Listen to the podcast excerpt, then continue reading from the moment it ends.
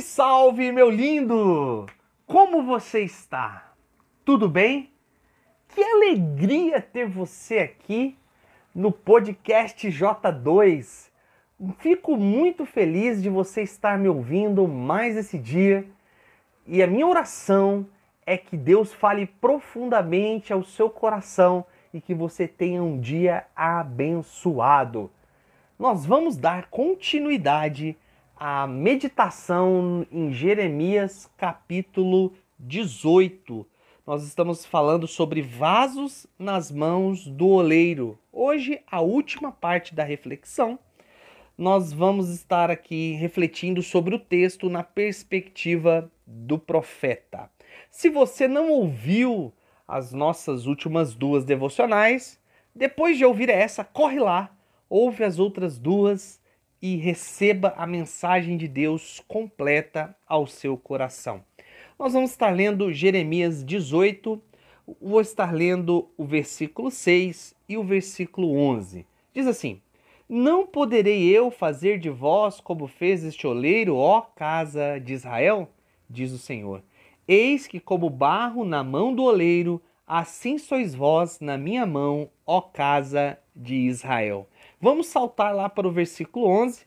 Diz assim: Ora, pois, fala agora aos homens de Judá e aos moradores de Jerusalém, dizendo: Assim diz o Senhor: Eis que estou forjando mal e formo um plano contra vós outros. Convertei-vos, pois, agora, cada um do seu mal proceder e emendai os vossos caminhos e as vossas ações.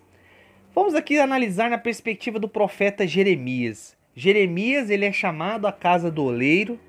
Ele, vê, ele observa aquela cena de restauração daquele vaso depois de ser quebrado.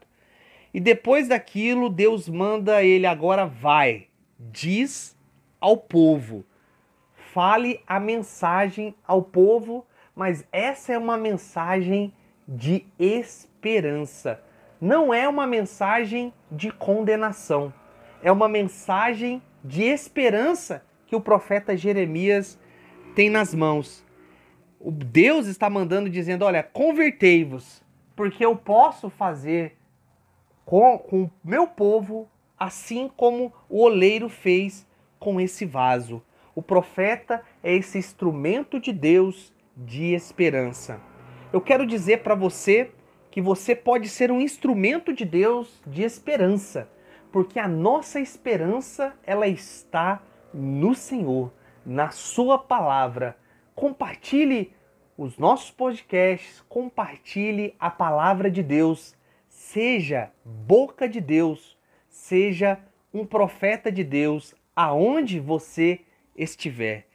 Outro aspecto interessante desse texto é que Deus ele se mostra soberano na construção desse vaso, mas ele chama o homem para esse projeto.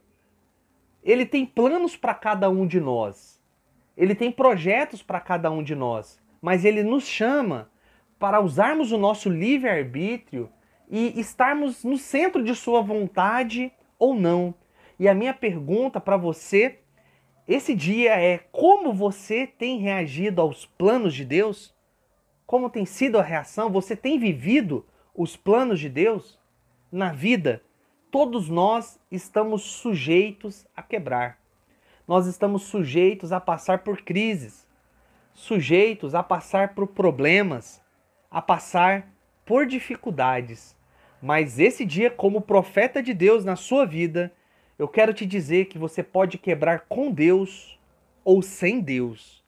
E eu quero que você tome a decisão hoje de estar com Deus em todos os momentos, para que Ele possa conduzir a sua vida.